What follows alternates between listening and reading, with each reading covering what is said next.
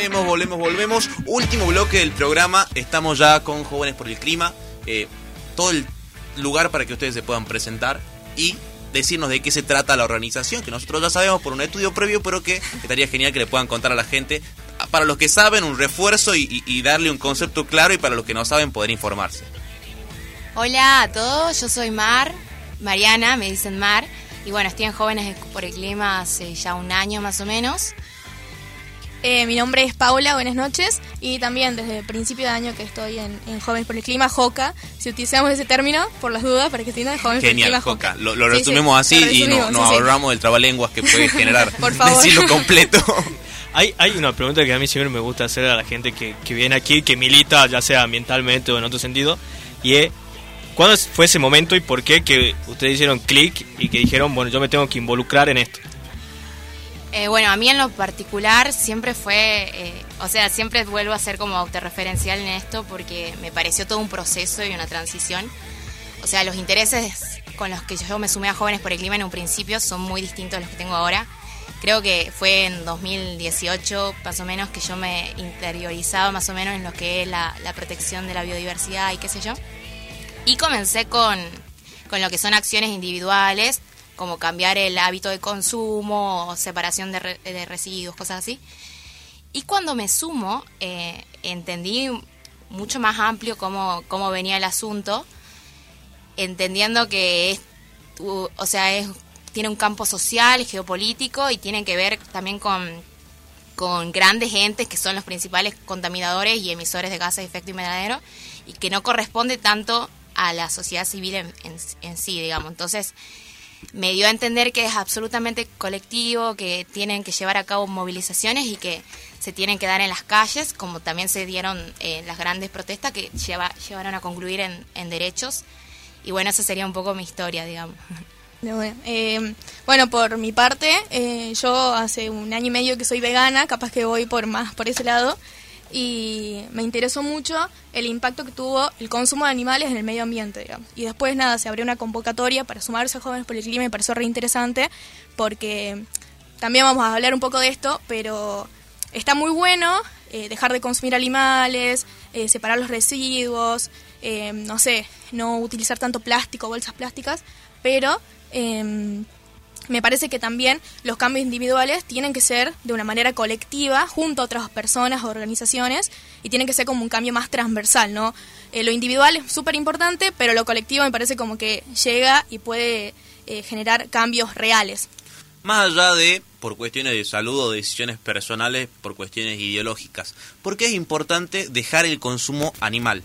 Eh, es algo que por ahí la gente lo lo atribuye únicamente a salud lo atribuye únicamente a cuestiones de decisiones personales, pero hay una cuestión eh, ambiental muy importante detrás de eso. Sí, eh, cuando yo tengo que salir a, argumentar sobre eso, que es un poco complicado, porque también elegir qué comer es un privilegio, digamos que no, no se puede dar cualquiera. Pero bueno, eh, generalmente el argumento que solemos traer es que lo que son las mega granjas de ganadería y demás producen un porcentaje bastante importante de gases de efecto invernadero, digamos, los criaderos de masa, todas esas cosas, eh, son porcentualmente eh, agentes muy grandes en contaminación e incluso las zonas de cultivo y todo lo que es la, industria agropecuaria, que se destina solamente a la alimentación de, de estos animales, eh, tiene todos esos efectos contaminantes y adversos, como podrían ser también el monocultivo y demás, que eh, repercuten y bueno, es por esto que yo identifico este factor como algo importante a la hora de concebir el ambientalismo eh, como social también. Bien. Sí, no, eh, incluso, no sé, yo siempre veo información que sale, no sé, en Instagram y cosas así de cuentas veganas, cosas así. y en cuestión más con el ambientalismo más allá de los animales, que es súper importante preservarlos y cuidar toda la, la, fauna que tenemos, pero me parece que también, por ejemplo, Em, la ganadería que hay hoy en día, la mayoría del agua que se usa en general eh, es para animales, exclusivamente para animales. O sea, todo va derivado a ellos y después, bueno, vemos qué pasa con la gente en general, pero es sí o sí para, para animales. O sea, o sea que de la cantidad de agua eh, del mundo se usa un gran porcentaje para, para la crianza animal. Sí. Sabes que, que justo hoy estaba viendo y hoy es el Día Mundial de la Concientización no sé si es exactamente así, pero sobre el desperdicio de alimentos. Y vea que uno de los grandes problemas es que se desperdician millones de toneladas de alimentos, pero también se desperdician millones de toneladas de agua que se utilizan para fabricar esos alimentos. Hay algo que me, que me quedó ahí en la mente de lo que había dicho Mariana hace rato, que había nombrado el campo social. Y me acabo de acordar que Jóvenes por el Clima siempre, o sea, tiene una frase que la usan mucho sus activistas, Sí. que es, eh, sin justicia ambiental no hay justicia social. No sé si la estoy diciendo bien sí. o mal. ¿Qué quiere decir esa frase? O sea, me gustaría que, que, la expliquen un poco, que, que la ahondemos. Incluso te puedo poner un poco en contexto, tal vez. Eh, siempre, eh, un poco para la militancia, fue criticado como promover el ambientalismo porque siempre era de una postura un poco elitista, digamos, para poder decidir y, y dedicarse solamente a los cambios individuales, que era lo más eh, promovido. Hay que tener tiempo y etcétera, y una condición de vida como bastante cómoda, me parece. Y Jóvenes por el Clima viene a traer esa teoría de eh, un poco contrahegemónica de, de cómo se militaba o en realidad el- cómo era el activismo antes, porque así se lo llama. Y viene a, a, propon- a, mentira, a poner a agenda en realidad que eh, si, nos, si nos asentamos en lo que es el ambientalismo es un asunto totalmente de derechos humanos y tiene una implicancia social eh, demasiado grande. Creo que lo pudimos trasladar cuando eh, nos ponemos a pensar eh, cómo también es la distribución de tierras, qué sucede con los pequeños y, y- y medianos productores, digamos, de alimentos, o incluso mucho más cercano a quienes son recuperadores urbanos y cartoneros de la provincia, y ahí te das cuenta todo un campo, o también incluso a los pueblos originarios de, de todo lo que es Latinoamérica, y ahí te das cuenta todo el campo que aborda y que es mucho más grande que, que el, por ejemplo, el reciclaje, en fin, que en realidad es absolutamente político, ya lo podemos ampliar después, pero viene a traer eso en escena. No sé si querías decir algo, Pau. Eh, no, para mí es como también pensar, como decía Mar, que somos unos privilegiados por estar eh, hablando de ambientalismo y militando el ambientalismo, eh, porque incluso quienes eh, generan toda esta crisis climática y ecológica son las grandes empresas, son las personas que tienen más poder, que tienen más capital, y quienes más sufren esto, capaz que no somos nosotros directamente, sino que son los sectores más vulnerados. O sea, los basureros, ¿dónde están? En al lado de asentamientos, eh, los pueblos originarios fueron totalmente eh, separados de todos los derechos que, que les conciernen, entonces es como... eh, que va mucho de la mano por eso. No, no, no planteamos un ambientalismo, un socioambientalismo eh, de, bueno, separar el papel, el cartón y eso, sino de, bueno, a ver, nos pongamos, nos sentemos en la mesa a charlar qué pasa eh, en general, qué pasa en la sociedad y a quiénes afecta esto, digamos, en general. Se puede plantear, eh, habían hablado del reciclaje, quiero hacer un poquito foco ahí, Sí. que es eh, un reciclaje de cartón el que se está promoviendo dentro de los dentro de dentro de la planificación estatal, o sea que no va al fondo del problema. Podríamos decirlo, en realidad eh, eh, yo estoy recontra a favor de que, de que haya plantas de tratamiento y que promovamos la, la separación y demás, pero no hay que, o sea, no hay que disociarlos de los agentes que estuvieron haciendo el reciclaje tanto tiempo, pero no fueron reconocidos ni identificados, digamos, por los gobiernos, que son cartoneros y cartoneras y carreros de, la ciudad. Entonces, eh, ese impulso, esa gente social que de repente pone al reciclaje en otro, en otra posición o en otro cuadro, es fundamental. Y, y por ahí un poco nos inclinamos nosotros desde Joca. Sí, porque, por ejemplo, lo que plantean ahora los recicladores urbanos es la ley de envases, que salga una ley de envases. Porque estábamos hablando recién, eh, decíamos que se producían 500, sí, no, 50 mil toneladas de, Al día. de envases y todo bien, o sea, la- las personas que recuperan esto van a reciclarlo y, y lo van a retrabajar y va a ser buenísimo, pero estas personas no, no están en blanco, eh, no tienen todo lo, lo, lo que sería un trabajo digno eh, y están haciendo el trabajo de una de la parte de la sociedad que lo deberíamos hacer entre todos, pero no lo realizamos y ellos se llevan como la peor parte, digamos, en general. Bien. Bueno, y eso también no sería uno de los grandes problemas de los basurales a cielo abierto, que justo la otra vez leía, en Argentina hay algo así como 5.000 basurales a cielo, a cielo abierto, Sí. prácticamente uno por municipio. Eh, realmente Una una barbaridad. Sí. Y mm, no sé, yo siempre pienso que, que cómo dificulta o hay que concebir también lo que es el laburo de tener que ir a, a revolverlo a la basura porque es eso además y que es muy complicado porque se da durante la noche, que sucede en la familia.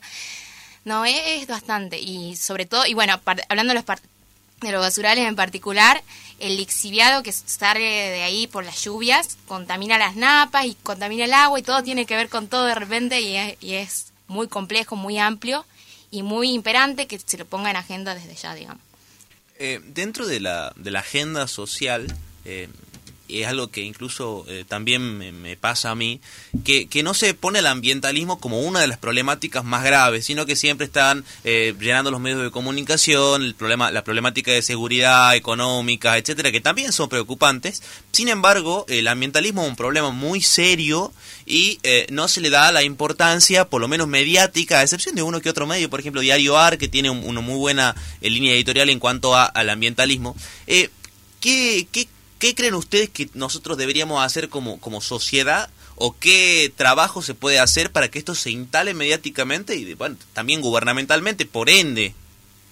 Eh, bueno, no sé, para mí siento que todo lo que sería movilización en general, o sea, las luchas sociales que se dan a nivel eh, histórico, eh, fueron acaparando los medios en la medida de la importancia que le daba a la gente. O sea, creo que eso es de manera histórica siempre sí, pasa. Sí, sí, por el feminismo sucedió.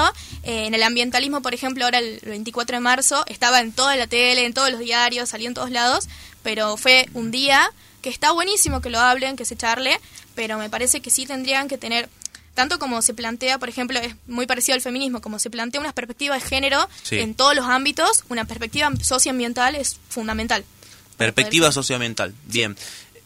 Ahora, la problemática en sí. Eh, ¿qué, ¿Qué va a pasar con el mundo? O sea, ¿cuáles son las problemáticas que vamos a tener en los años siguientes eh, si no hay un cambio en el pensamiento social o en la idiosincrasia o en lo que sea que tengamos que hacer eh, para esto? O sea, realmente decirle a la gente va a pasar esto. con lo amarillista que haga falta ser para que realmente uno tome conciencia. Qué difícil. Ya se están dando un poco igual. Eh, bueno, puedo remitirme a lo que fue el último informe del panel intergubernamental del cambio climático, que es un organismo que pertenece a las Naciones Unidas y también son las bases un poco de lo que fundamenta nuestra causa. Em, ahí nos comentaban que eh, en más o menos siete años aproximadamente, las temperaturas eh, van a ser muy altas y van a perjudicar de manera eh, geográfica las distintas zonas. Sí. Entonces es interesante como también remitirnos qué pasará en Latinoamérica, qué pasará incluso en Argentina, cuál será la zona más afectada. Eh, también va a haber masivas precipitaciones y desprendiéndose de eso, em, se va, va, a suceder una crisis en la producción alimentaria y la propagación de enfermedades, digamos, que suele suceder eh, ante los cambios climáticos contundentes y también por el consumo y que todo, todo en realidad va a ser consecuente de una cosa.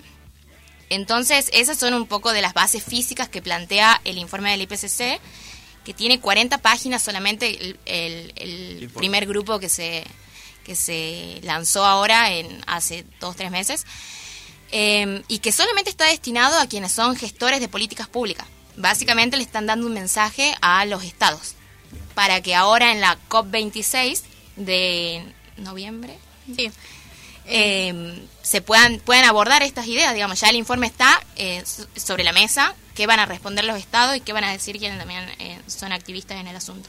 Sí, incluso es importante pensar el organismo de la ONU que siempre trata de apaciguar mucho toda la situación y te tiran un, un 2,5 así, pero no sabemos si es eso efectivamente. O sea, es como, lo tiran como, bueno, en siete años, pero capaz que en cinco años está todo un caos. Eh, pero esto viene, como decía Mar, a plantear que los políticos efectivamente tomen cartas en el asunto. Y, por ejemplo, acá lo que se está exigiendo mucho es la ley de humedales, por ejemplo. Bien. Eh, que eso es como... Eh, acá en Argentina, si no me equivoco, ahora queda el 22% de humedales y hace 40 años había el 70% de la Argentina. Es una barbaridad lo que sucedió, capaz que, no sé, con lo que pasó con Nordelta y de los carpinchos, dio un poco más a... De repercusión mediática. Sí, totalmente. Eh, y es como plantear esta ley para que se puedan preservar estos espacios, como hay una ley de bosques, ley de humedales, urgente, digamos, es súper fundamental. Que no deja de ser bastante trágico en cierto sentido, ¿no? Que, o sea, una manada de carpinchos tengan que tomar un barrio para que se ponga en discusión una ley de humedales. Es una locura. Fueron buenos activistas. Fueron buenos activistas, sí, totalmente. Hicieron todo. Retrocediendo un poco atrás, el viernes pasado fue la huelga mundial por el clima y desde Joca y otras organizaciones ambientales hicieron un festival. Me interesa por qué la decisión de hacer un festival y no quizá una marcha como suele ser la opción más clásica. Em, bueno, nosotros pues, dentro de Jóvenes por el Clima formamos parte de la Red Acción por el Buen Vivir, donde hay otras organizaciones ambientales. Em, y bueno, planteamos la idea de un festival como para también empezar a motorizar dentro de la provincia a los jóvenes eh, en la en la movida ambiental en general, digamos. Y también teníamos como un poco de miedo, si se puede decir, que partidos políticos vengan a acaparar la lucha social.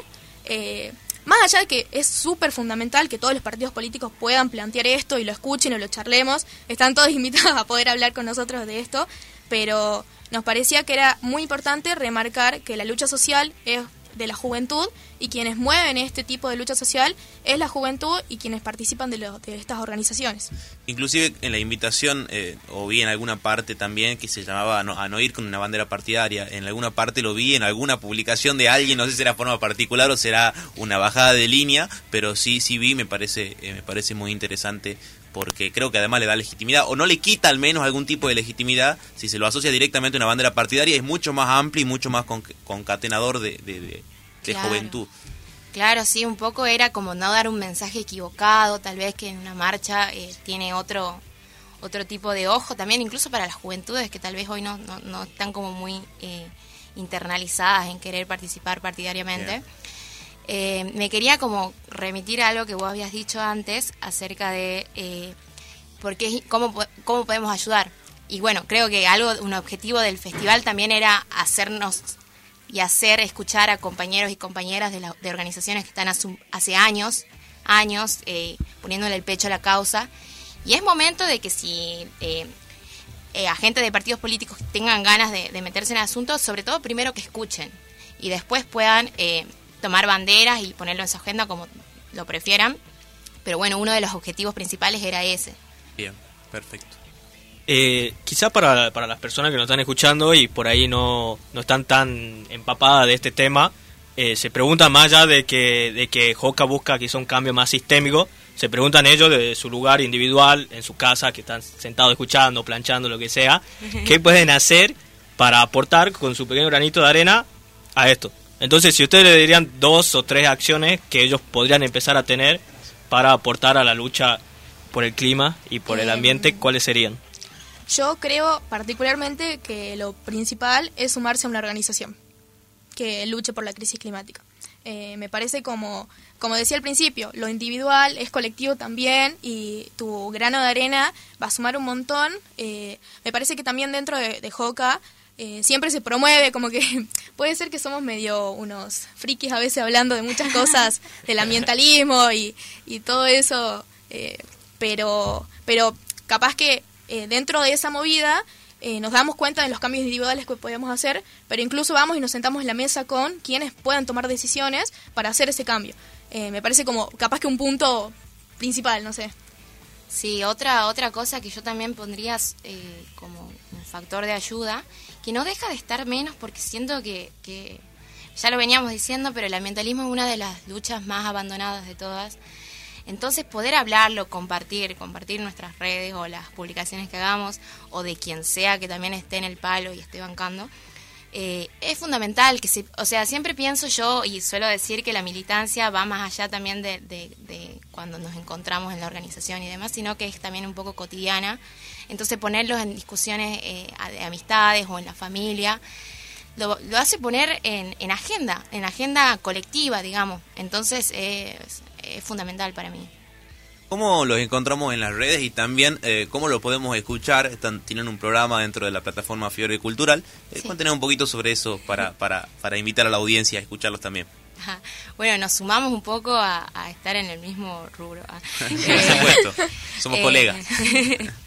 Jóvenes por el Clima tiene un programa de radio hace dos meses, ya, no mentira, más, tres meses puede ser, en, en una radio online, en una plataforma que se llama Fiebre Cultural tiene ahí en, Instagram, los pueden encontrar y la página es eh, fiebrecultural.com.ar. Bien. El programa se llama Esto no es jardinería, importante. ahí ya te lo dice. Ah. Eh, y es todos los sábados a las seis y media. Generalmente desde las páginas de Jóvenes por el Clima, punto tuc en Instagram y en Facebook estamos como difundiendo de qué va a abordar el programa eh, esa semana.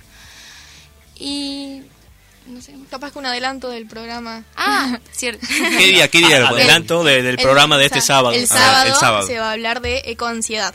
Ecoansiedad. Ecoansiedad. ¿Qué concepto? Ah, Eh, es complejo. Sí, mira, a ver, se te va a poner una complicación, pero pero me, me quedo yo con la duda y calculo que la, que la audiencia también. Pa- me quedo con que ansiedad. la para que escuchen, para que bien, a perfecto. El, el el- sábado la escucho y, y- y ahí me saco la ansiedad de saber que es ecoansiedad. Y quizá la reemplazar por ecoansiedad. Y ahí ya la, la cambiaste. Claro, listo. Ah, tú- ahora estoy teniendo creo que una ecoansiedad porque por escuchar eh, cuestiones ecológicas. Gracias chicas por participar y bueno, es muy importante informar también a todas las personas que nos escuchan y, y a todo el público posible para llegar sobre esta temática que es tan importante como las otras que nos abordan como ciudadanos argentinos y bueno, en este caso mundiales también en cuestiones ambientales. Gracias por venir, las esperamos prontito de vuelta. Muchas gracias.